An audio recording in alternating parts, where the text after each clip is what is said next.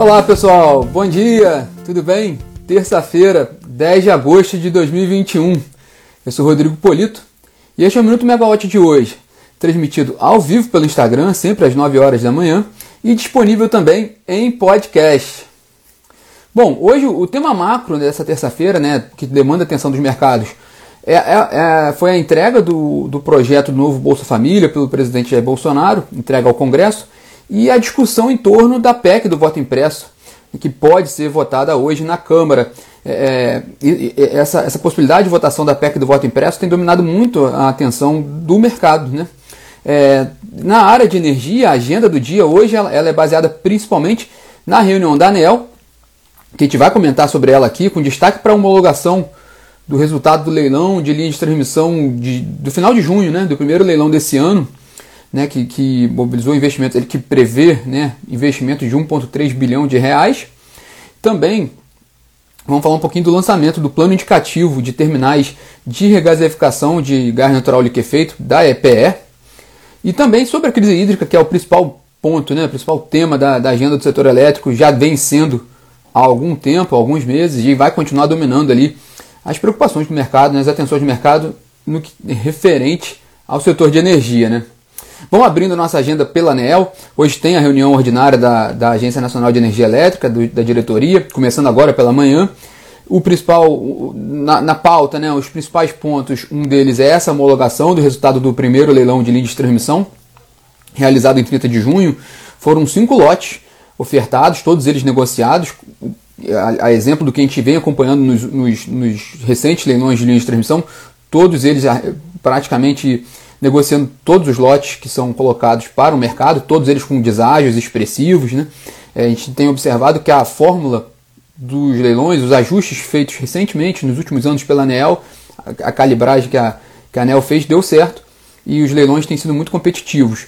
É, esse leilão negociou cinco lotes, com uma expectativa de investimentos de 1,3 bilhão de reais e foi vencido pela EDP, pela Energisa, pela Shanghai Power, Shanghai Power a chinesa, e a MZ Energia. Né? Empresas que têm, principalmente a, a MZ Energia figurou em, nos últimos leilões, né? teve destaque nos últimos leilões, EDP e Energisa então são empresas tradicionais já no, no setor elétrico brasileiro.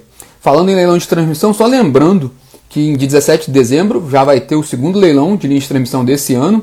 Na sexta-feira passada, a ANEEL aprovou a minuta do edital desse, desse segundo leilão, que também são cinco lotes que serão oferecidos, mas com uma expectativa de investimentos bem maior, da ordem de 2,7 bilhões de reais.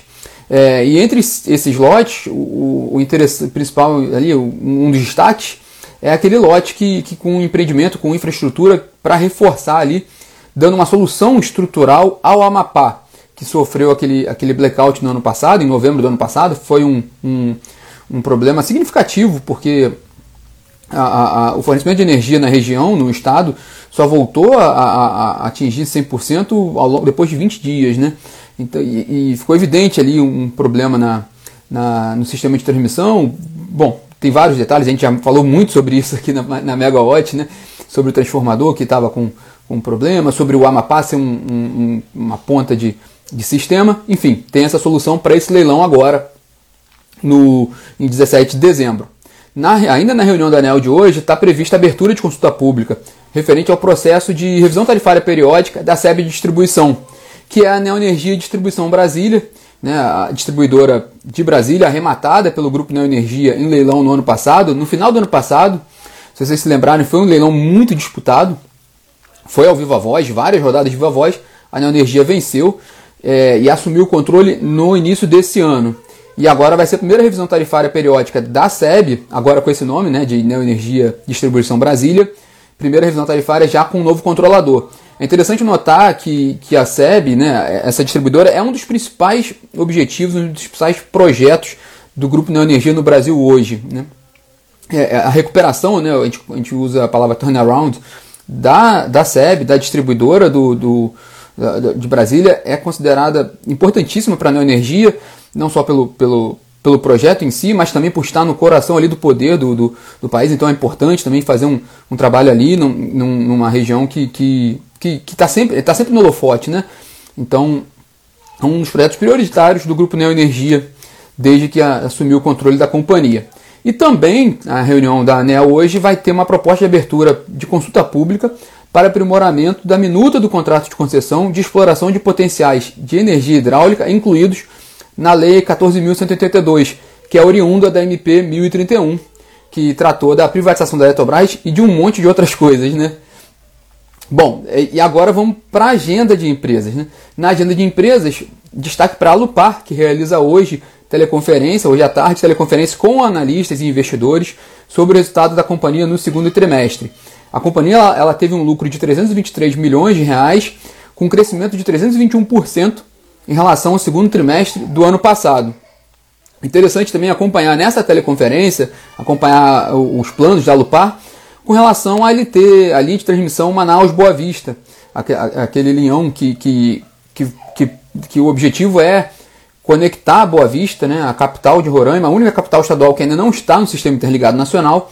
Essa, linha é importante nesse sentido, tem uma questão estratégica. A gente acabou de mencionar a questão do Macapá, né, de Macapá que, que era ponta de sistema e ficou, e ficou vulnerável. Não à toa tem esse leilão da ANEEL agora para trazer esse lote para aperfeiçoar o abastecimento no Amapá.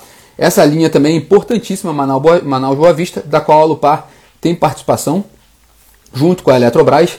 E desde a lei 14.182, que a gente também mencionou aqui, da, da, que vem da MP da, da Eletrobras, é, a, a lei ela trouxe uma. Bom, é uma solução. A gente pode questionar se está certo ou errado, mas ela trouxe uma solução ali para destravar o licenciamento dessa linha.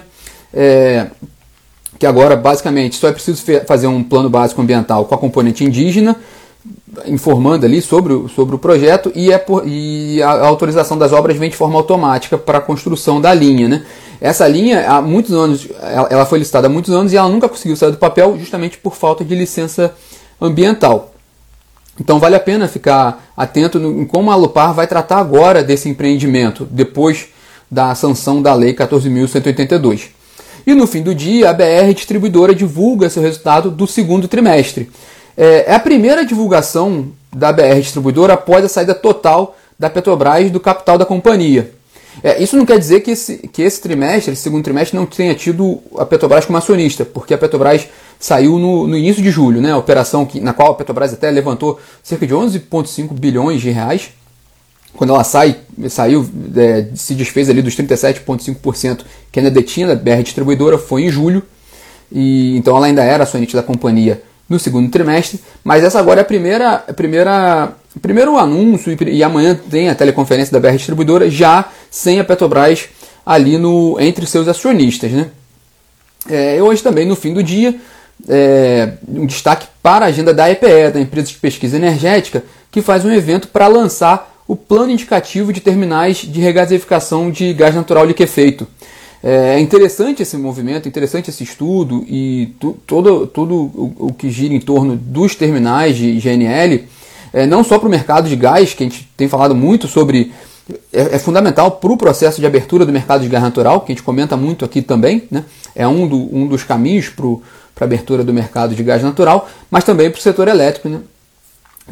dado que é, há uma expectativa também de aumento de, de, de, participação do gás natural na matriz elétrica, né, de térmicas a gás natural. Então esse plano também traz ali um desenho maior né, do que a gente pode esperar de oferta de gás natural, também pro, não só para o mercado industrial, mercado de gás natural, mercado consumidor, mas também para geração de energia. E para fechar aqui o nosso bate-papo, só um destaque rápido sobre crise hídrica porque o, o Poder 360 e o G1 trouxeram é, um, um, estudo, notícias hoje, sobre um estudo da CNI, da Confederação Nacional da Indústria, com empresários, destacando que 90%, ou seja, 9 em cada 10 empresários, tem, estão preocupados com a crise hídrica. Né? Estão bem, bem, bem preocupados, principalmente com relação à questão do custo da energia, para 83% deles, a maior preocupação é o custo da energia. Para 63% deles, uma preocupação com racionamento de energia. E 61% preocupação com interrupções pontuais no fornecimento de energia.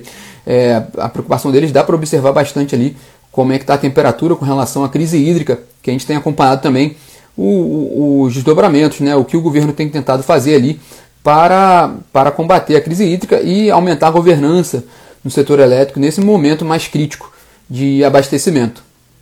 Bom, pessoal, esses são os destaques dessa terça-feira. Vamos falando e amanhã estamos de volta aqui.